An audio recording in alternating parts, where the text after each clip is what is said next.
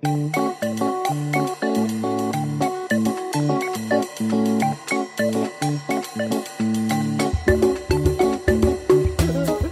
Brasil é um grande país que precisa de um povo unido para resolver seus problemas. Mas eu acho que você já deve ter percebido que tem muita gente brigando, especialmente nas redes sociais, não é?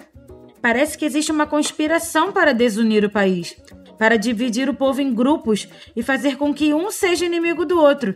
Que loucura, não é? Pois é.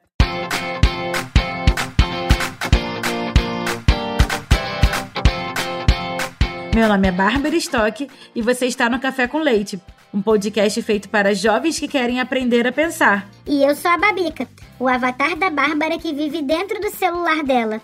Também estarei aqui com você. Babica, o que, que você tem pra gente hoje? Hoje eu quero trazer um comentário do Arthur, de 9 anos, e do Heitor, de 5 anos. São os filhos do Jason Queiroz, que é assinante da Confraria Café Brasil. Oi, Bárbara, eu gostei sim. Ei, formiga. Com vergonha, eu falo? Bárbara. Oi, Barba, gostei. Oi, Barba. Oi, Barba. Oi. que lindos! Heitor, é assim, ó. Barbara. Quem tem barba é o Luciano Pires. que bom que vocês gostaram. Vão ganhar um presente, sabiam? Ouçam sempre a gente. E se você também gostou do nosso café com leite, mande uma mensagem de voz para nós aqui no WhatsApp DDD 11 93 723 7711. Vou repetir: DDD 11 93 723 7711. Se a sua mensagem também for escolhida, a gente vai publicá-la aqui no próximo episódio e você ganhará uma camiseta muito legal que você mesmo vai poder escolher. O de hoje parte de um texto do jornalista Paulo Saab. Isso mesmo, vamos a ele. Lá em 1808, quando o rei de Portugal, Dom João VI, mudou-se aqui para o Brasil, isto aqui era uma colônia portuguesa. O Brasil pertencia a Portugal, não era um país independente como hoje. Dom João, então, para ter o que governar, criou toda a estrutura do Estado brasileiro. Criou um país e assim fez com que o Brasil nascesse de cabeça para baixo. De cabeça para baixo? Como assim, Bárbara? Eu explico, Babica. Se você olhar a história de grande parte dos países, funciona assim. Um grupo de pessoas se reúne e decide que vão viver em uma sociedade, ocupam um território e fundam uma nação, que é a junção de pessoas que falam a mesma língua, têm os mesmos costumes e o mesmo sonho em comum: viver em paz e progredir. Essas pessoas formam uma nação, mas elas precisam administrar a nação. Tem de fazer as leis, organizar as coisas. Para isso, elas criam toda uma estrutura do que a gente chama Estado. Ah, eu já ouvi isso. Tem um estado com E minúsculo, que se trata de uma região, como o estado de São Paulo, da Bahia ou do Rio de Janeiro, por exemplo. E tem o estado com E maiúsculo, que é uma estrutura criada para coordenar as coisas, não é? Isso mesmo, Babica. Tô gostando de ver.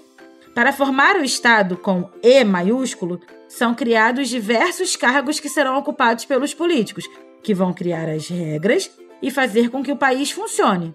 Nascem então os ministérios, organizações de Estado e milhares de pessoas são contratadas para trabalhar para que a nação funcione. Ah, acho que entendi. É como se fosse um prédio onde primeiro as pessoas se mudam para morar no mesmo lugar, depois escolhem um síndico, contratam um zelador, um jardineiro e tudo mais, não é? Isso mesmo, Babica. Só que muito maior.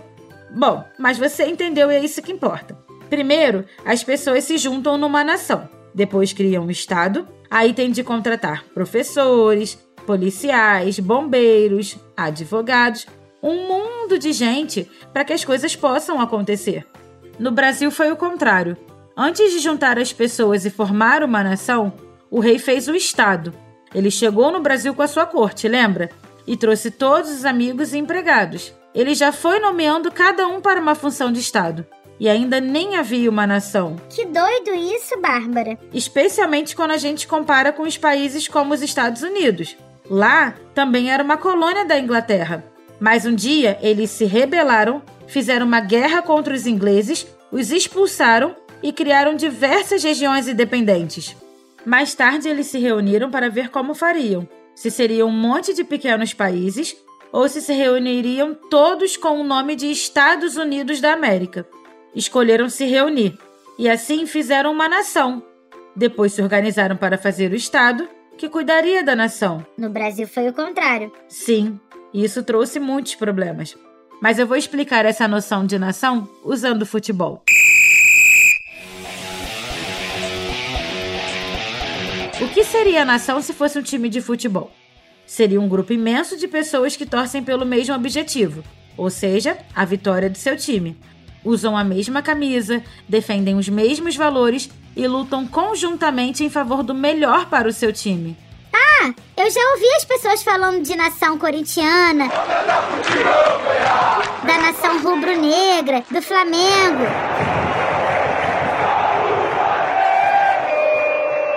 É verdade, Babica. Mas essas nações aí, eu prefiro nação vascaína, tá bom?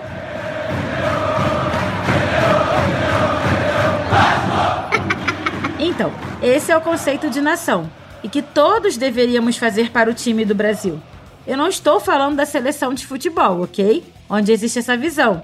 Mas eu estou falando do país, Brasil. A gente devia aplicar o conceito da torcida para a seleção brasileira com o mesmo amor pelo nosso país, Brasil. Quando for assim, a sociedade brasileira será como uma verdadeira nação. Viva o Brasil! O Brasil foi descoberto em 1500, portanto, temos apenas 500 anos de idade. Apenas? 500 anos é muito tempo. É sim, mas quando você compara com outros países, nós somos criancinhas ainda. Roma, por exemplo, que é considerado um dos berços da civilização, tem 4 mil anos. A China tem mais de 5 mil anos. O Brasil só tem 500. Quase um bebê. Eu diria que é um adolescente, Babica. Mas o que tem 500 anos é o território do Brasil. O Estado brasileiro nasceu por ordem de Dom João VI em 1808. Então ele tem pouco mais de 200 anos. Esse sim é quase um bebê. É por isso que podemos dizer que a nação brasileira ainda está em formação? Sim, nós somos muito jovens ainda. Somos um país em busca de seus valores comuns, sua identidade, sua peculiaridade. Somos o resultado de uma mistura de raças, costumes, religiões, gastronomias, culturas, letras, músicas e tudo mais que chegou aqui no nosso território nesses 500 anos. Ué, mas os Estados Unidos? O que você falou há pouco? Eles têm praticamente a mesma idade que a gente, mas são muito diferentes. Sim, Babica. Como eu disse, os Estados Unidos nasceram já como nação, da união de 13 estados independentes, formalizando de início uma constituição. Lembra dos episódios anteriores? Uma constituição é a coleção de regras que devemos seguir. A constituição deles é a mesma até hoje. Nós só agora estamos começando a pensar o Brasil em termos de sociedade democrática.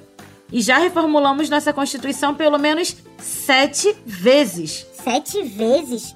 E eles têm uma só? Não dá para comparar. Isso.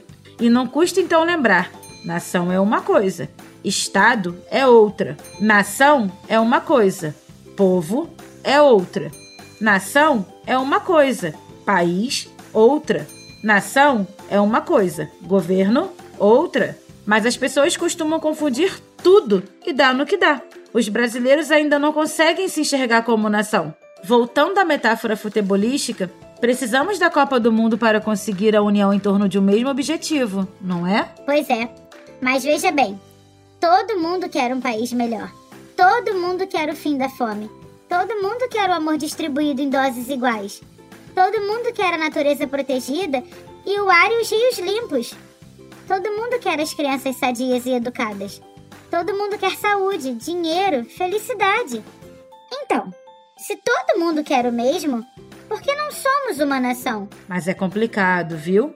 Não somos uma nação porque, apesar de compartilhar dos mesmos objetivos, a gente não concorda sobre como fazer para conquistá-los.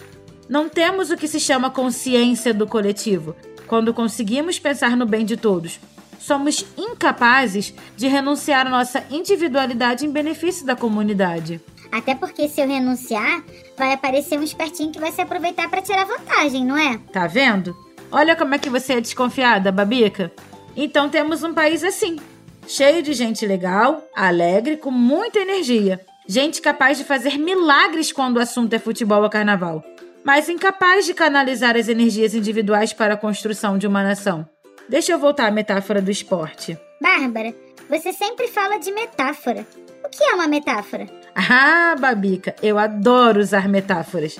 Metáfora é um jeito de falar, é um modo de falar. Quando a gente transfere o nome de uma coisa para outra, fazendo uma comparação. Por exemplo, se eu disser que você é uma flor, estou usando a flor como metáfora.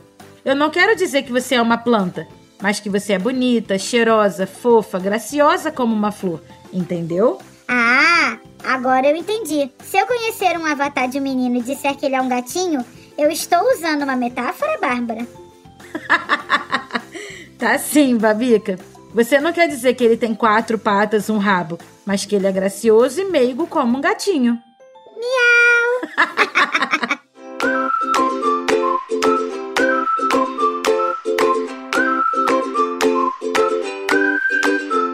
Olha, Babica, uma das mais importantes características de uma nação é aquela que está na frase de um pastor norte-americano chamado Martin Luther King.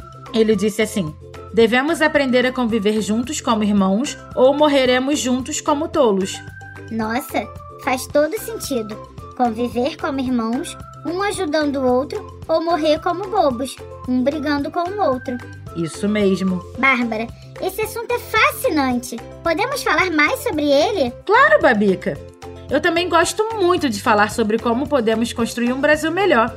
Hoje estamos encerrando a primeira temporada do Café com Leite, mas na segunda vamos falar sobre como construir um país melhor. Yupi! Pois é, Babica. Eu acho que se a gente compreender que estamos todos no mesmo barco e que ele depende do esforço de cada um de nós, talvez consigamos finalmente ver um Brasil como uma nação. Parar de brigar tanto, de falar tanto mal, para então trabalhar para construir um país como queremos, não é? Pois é. O Brasil do futuro, que será dirigido pelas crianças e jovens de hoje. Isso mesmo!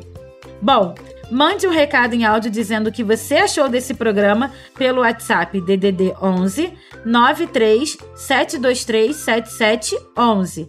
De novo, DDD 11 93 723 7711. Se seu recado for escolhido, nós vamos publicá-lo no podcast e você ainda vai ganhar uma camiseta de presente muito legal. Você mesmo vai poder escolher o modelo.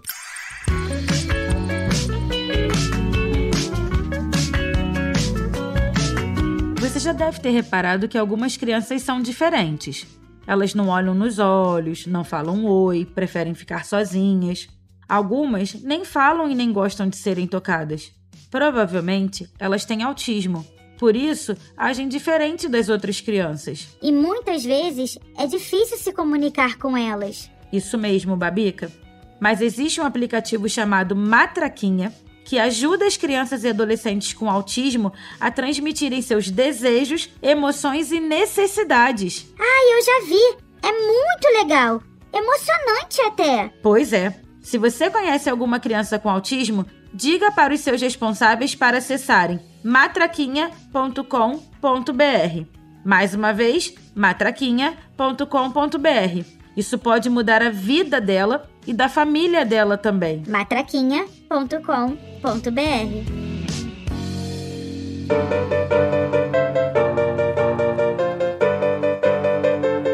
Meu nome é Bárbara Stock E eu sou a Babica, o avatar da Bárbara que mora no celular dela. E nós somos suas companheiras neste Café com Leite, que é feito com muito carinho pela turma do podcast Café Brasil. A edição é do Senhor A e a direção é do Luciano Pires. Quem você trouxe hoje pra gente, Babica? Ah, Para finalizar em grande estilo, uma frase do filósofo francês Charles de Montesquieu: A sociedade é a união dos homens, e não os próprios homens.